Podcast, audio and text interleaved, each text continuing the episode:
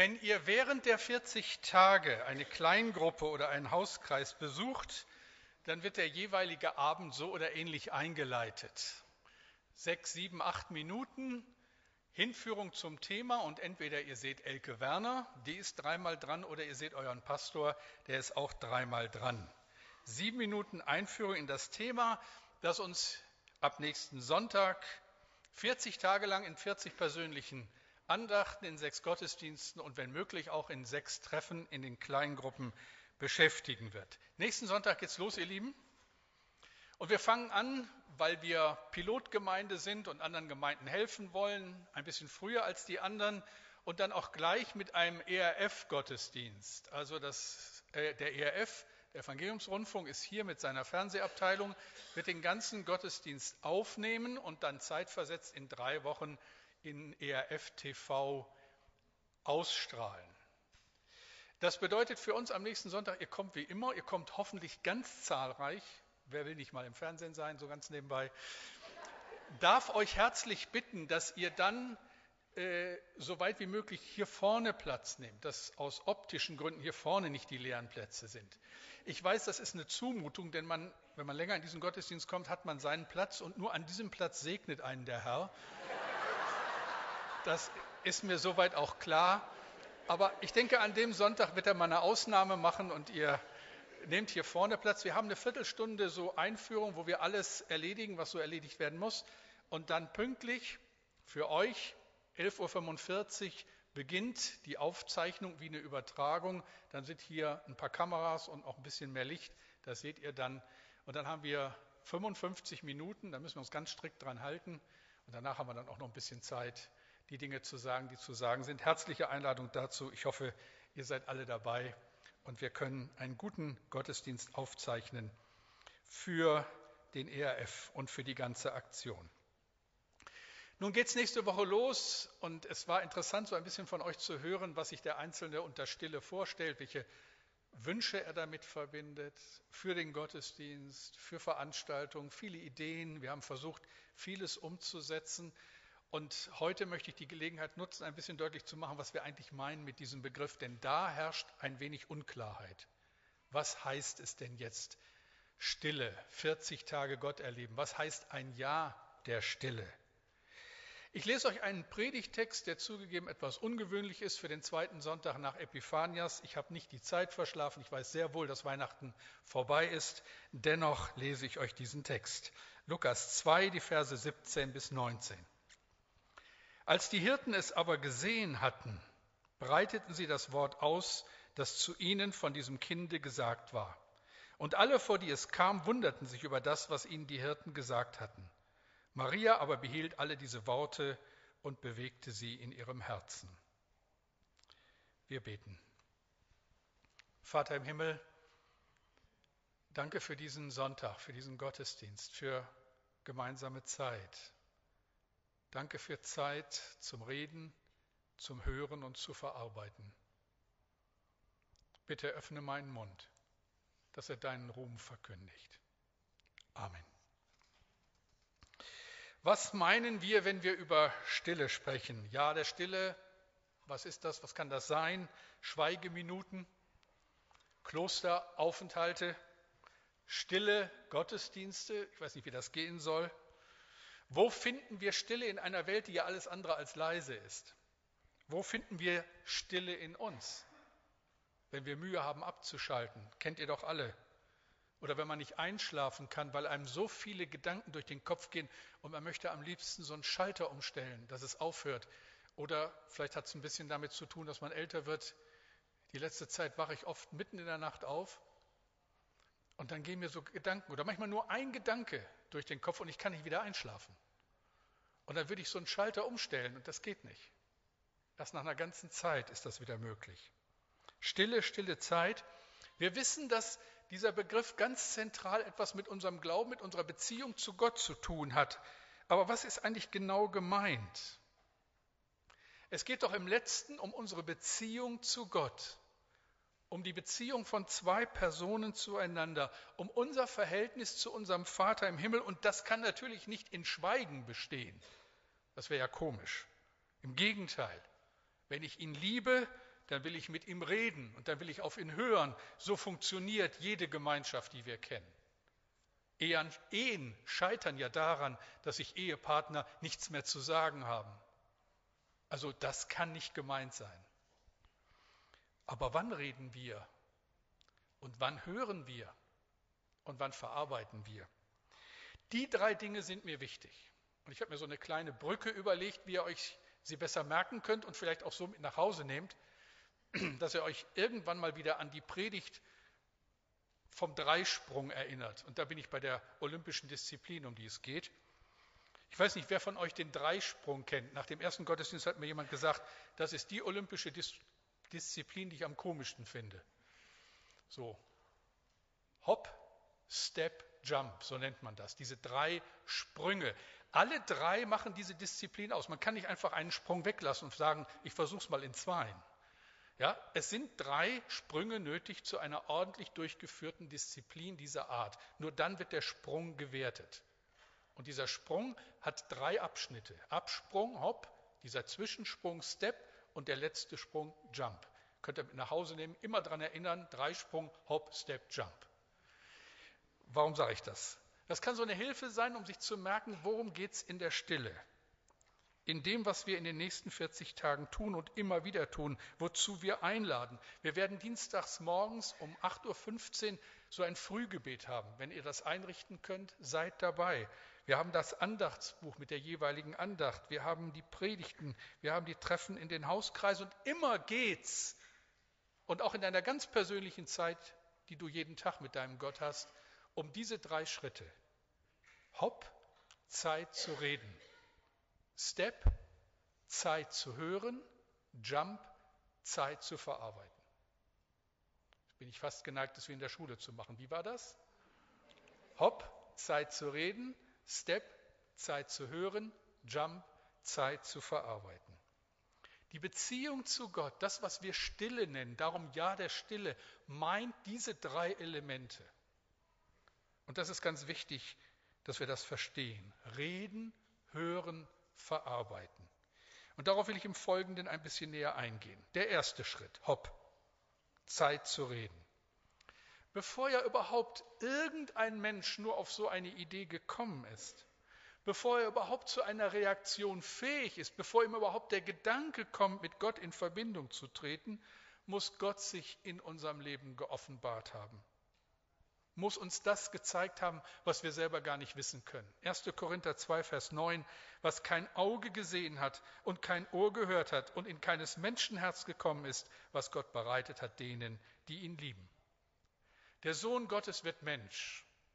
Er kommt auf diese Welt, er stirbt am Kreuz für unsere Schuld, er besiegt den Tod in der Auferstehung, kehrt zurück zum Vater und wird wiederkommen in Macht und Herrlichkeit. Das wissen wir nicht, weil wir uns das ausgedacht haben. Da haben sich nicht vor 2000 Jahren oder vor drei oder vor 4000 Jahren Menschen hingesetzt und haben gedacht, jetzt wollen wir uns mal eine tolle Religion ausdenken, damit die lieben Menschen 4000 Jahre später in der Paulusgemeinde was zu tun haben. Da ist doch keiner drauf gekommen. Das hat Gott denen geoffenbart, die ihn lieben. Stück für Stück zieht sich durch die ganze Bibel die Geschichte der Offenbarung. Gott hat immer und immer wieder eine Seite mehr aus dem offenbart, was sein Wunsch und Wille ist. Weil er geredet hat, deshalb können wir hören und deshalb können wir leben. Das ist alles jenseits unserer Vorstellungskraft. Bevor die Hirten ihre Knie vor dem Sohn Gottes beugen, hören sie die Verkündigung der Engel. Und erst dann machen sie sich auf den Weg, um anzubeten. Bevor wir überhaupt ein Bedürfnis nach persönlicher stiller Zeit entwickeln können, nach Gebet und Bibellesen, muss der Heilige Geist uns berührt haben und muss uns etwas klar geworden sein. Sonst geht das doch gar nicht. Der Glaube kommt immer mit der nötigen Information. Römer 10, Vers 17.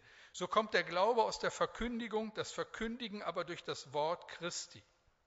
Deshalb ist das Jahr der Stille auch ein Jahr der Verkündigung. Deshalb die sechs Sonntage mit den Gottesdiensten, Verkündigung in Theaterstücken, Verkündigung in Anbetung und Predigt, Verkündigung im Andachtsbuch. Wenn Gott nicht zu uns redet, wenn wir ihn nicht hören, dann reden alle anderen und wie sollen wir unterscheiden, wer da redet und was wichtig ist und was nicht?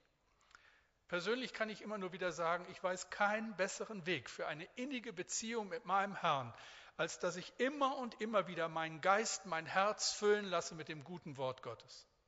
Und dass ich diese Zeit nicht vernachlässige. Die Bibel ist der beste Ratgeber für ein sinnvolles Leben, der je geschrieben worden ist. Gordon MacDonald erzählt in einem seiner Bücher von einem amerikanischen Soldaten, der während des Vietnamkriegs über Vietnam abgeschossen wurde und in Kriegsgefangenschaft geriet und diese Zeit war die schrecklichste in seinem Leben mit unsäglichem Leid.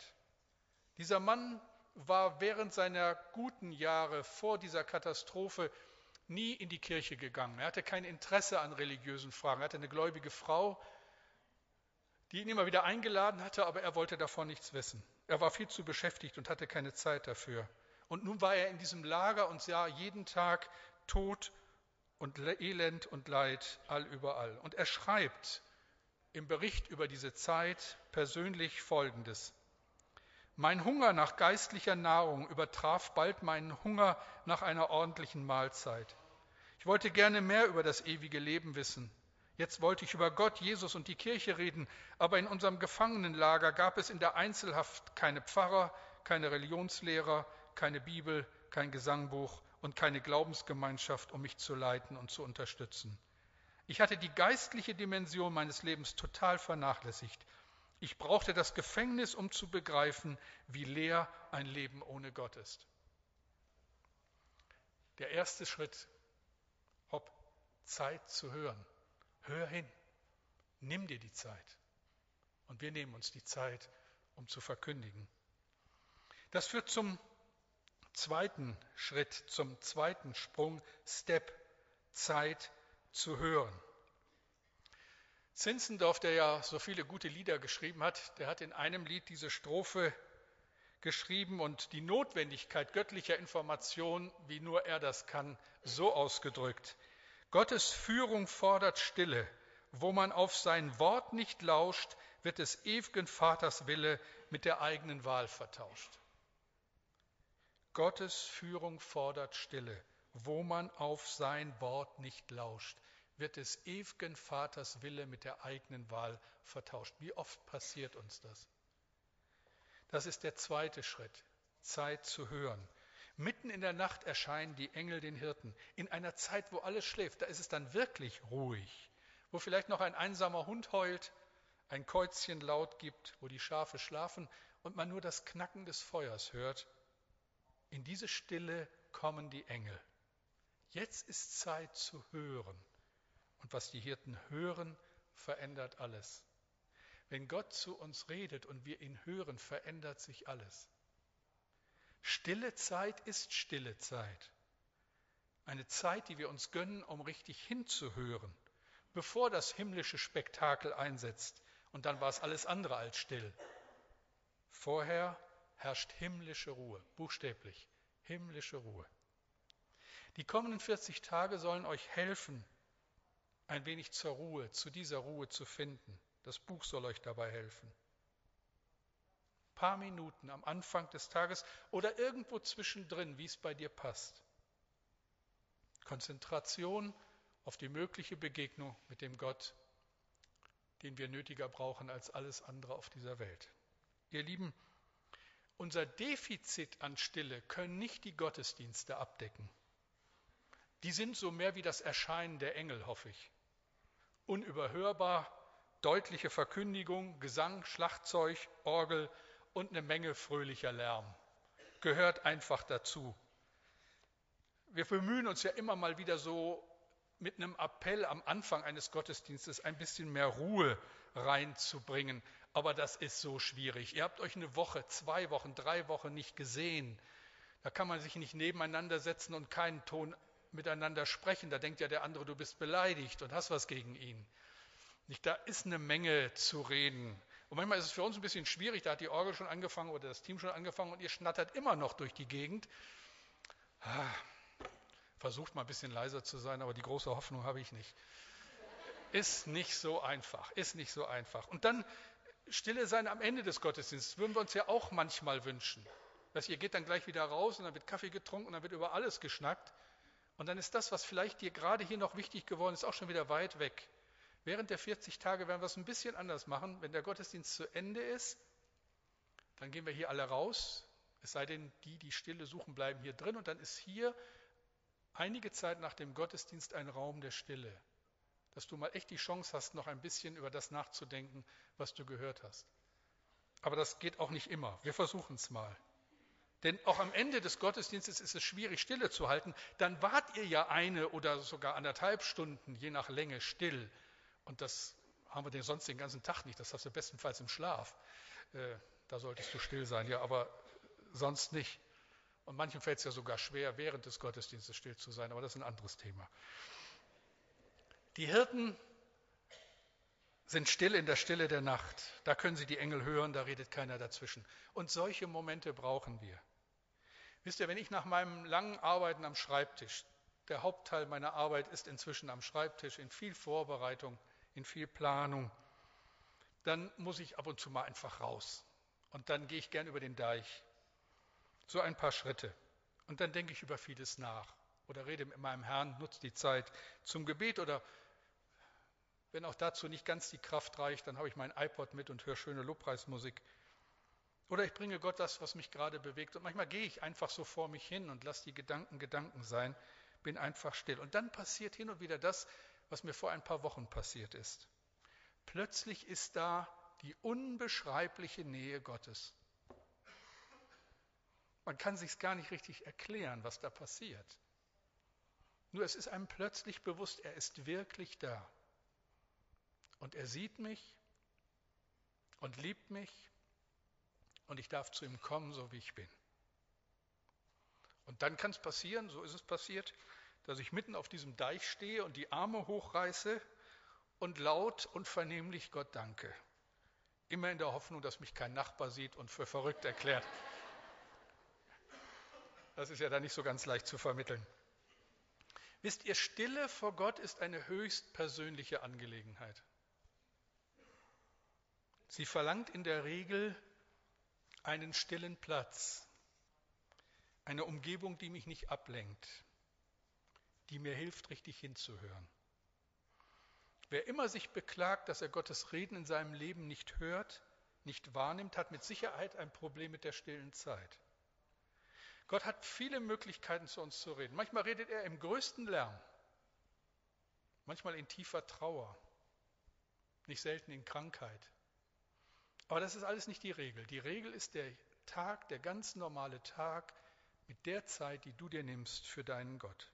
Und um diese Zeit müssen wir kämpfen die ist nicht selbstverständlich. Das hat Miriam uns ja schon ganz deutlich gesagt. Aber Jesus hat sich diese Zeit genommen. Markus 1,35. Und am Morgen noch vor Tage stand Jesus auf und ging hinaus und er ging an eine einsame Stätte und betete dort. Ist ja verwunderlich, dass er, der sagen konnte, dass er mit dem Vater verbunden ist, untrennbar, dennoch diese Zeit braucht. Und wenn er es brauchte, wie viel mehr ich? Ich denke an Daniel, diesen jüdischen Beamten im babylonischen Exil, der ließ sich die Zeit mit Gott einfach nicht nehmen.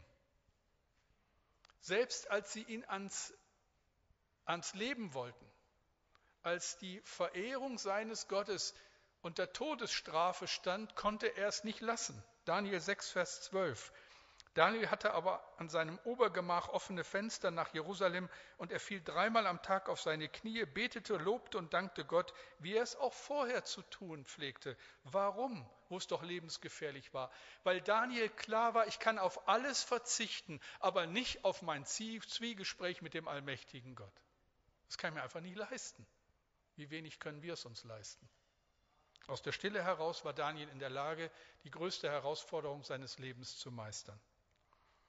Wie wichtig ist sie für uns? Vielleicht beklagst du dich manchmal, dass du ihn so selten hörst.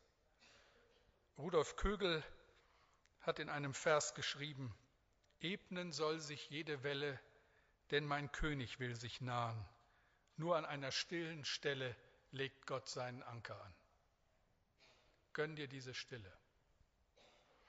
Hopp, der erste Schritt, Zeit zu reden. Step, der zweite Schritt, zu hören, Hop, Step, Jump. Der dritte Schritt, Zeit zu verarbeiten.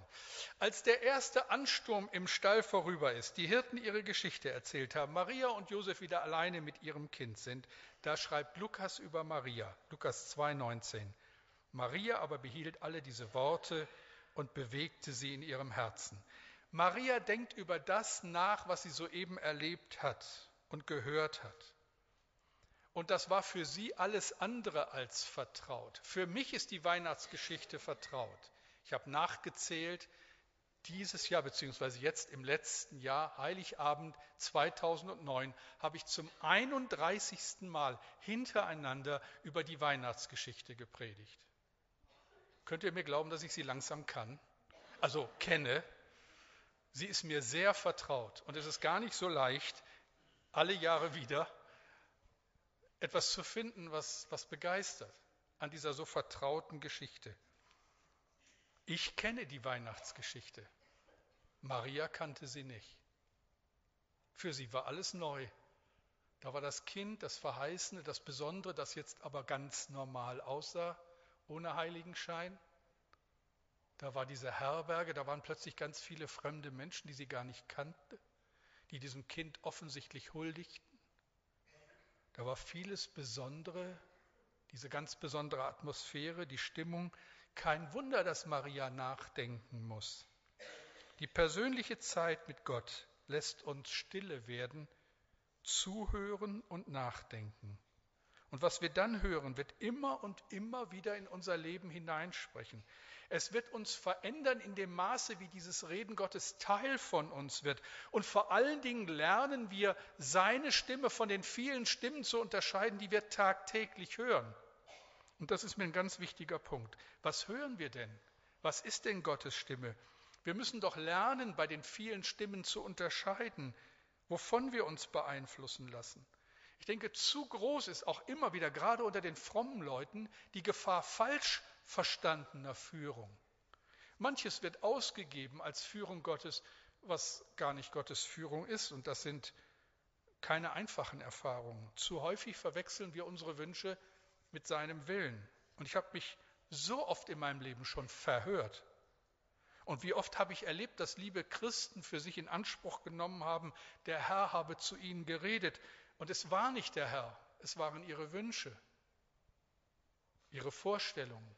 Und das kann einen so verunsichern, dass man das gar nicht mehr erwartet, dass Gott zu einem redet. Und das ist noch schlimmer. Könnt ihr euch, ist ein paar Jahre her, an den Film erinnern, jetzt sind wir bei dem angekündigten Film, an den Film A Beautiful Mind. Das ist ja die Verfilmung des Lebens von John Nash. Und John Nash war ein Genie in den Wirtschaftswissenschaften. In einem Alter, wo andere junge Leute vielleicht darüber nachdenken, ob sie bei Papa und Mama noch bleiben oder schon ausziehen, war er schon Universitätsprofessor. Er bekam für sein Lebenswerk den Nobelpreis. Aber John Nash war sehr krank. Er hatte paranoide Zwangsvorstellungen und hörte Stimmen. Wer den Film gesehen hat, das geht einem unglaublich zu Herzen, was mit diesem Mann passiert. Ständig erzählte er von Personen, die es gar nicht gab. Seine Lage war hoffnungslos und es gab damals noch kein Medikament, das ihm hätte helfen können. Aber mit der Zeit passierte etwas Besonderes im Leben von John Nash. Er lernte die Stimmen zu unterscheiden durch Erfahrung. Es gelang ihm, die Stimmen auf die Probe zu stellen und herauszubekommen, welche real und welche nur in seiner Einbildung existierten. Und dann an einer Stelle des Films sagt er zu seinem Freund, ich bin nicht so viel anders als du. Wir hören alle Stimmen und müssen uns entscheiden, welchen wir unsere Aufmerksamkeit schenken. Wir hören alle Stimmen. Wie recht er hat. Den ganzen Tag hören wir Stimmen und müssen uns entscheiden, auf welche wir hören. Wir müssen lernen, welchen Einfluss wir in unserem Leben zulassen, was unser Leben prägt und was es einmal am Ende darstellt. Ein Beispiel. Da waren zwei Schwestern, kommen beide aus einem und demselben Elternhaus und unter ganz ähnlichen, fast identischen Bedingungen groß geworden. Beide waren von ihren Eltern geliebt und geschätzt. Die eine hatte studiert, einen reichen Mann geheiratet, zwei Kinder bekommen, eigentlich alles gehabt, was das Herz begehrt, aber sie war, als sie starb, eine verbitterte alte Frau, die nie zufrieden war, ihr Leben lang nicht. Immer hatte sie an allem etwas auszusetzen. Ständig beklagte sie sich. Ihre Schwester war ganz anders, konnte zwar nicht studieren, weil das Geld der Eltern nicht mehr dazu reichte, hatte auch nie den Mann gefunden, nach dem sie sich so gesehnt hatte, blieb unverheiratet, aber sie liebte Jesus. Als sie starb, sagte der Pastor, der Engel in unserer Straße ist von uns gegangen. Sie steckte mit ihrer Freude und Zufriedenheit und Liebe andere Menschen an und war ein lebendiges Zeugnis für die Güte Gottes. Sie half, wo sie konnte, die Menschen liebten sie. Auf welche Stimmen hören wir? Wir können immer und immer wieder nur das Negative sehen, das, was uns bedrängt, können alles in Frage stellen und Gottes Stimme erreicht uns nicht. Wir können uns aber auch für das Gegenteil entscheiden. Gott hat uns so geschaffen, dass wir uns entscheiden können. Maria aber behielt alle diese Worte und bewegte sie in ihrem Herzen. Wenn wir nicht lernen, auf seine Stimme zu hören, dann sind wir sehr empfänglich für alle möglichen Stimmen und Einflüsse. Wir verlieren die Orientierung. Stille bedeutet, ich erlebe, wie Gott zu mir spricht und lerne seine Stimme zu unterscheiden von all den anderen Stimmen.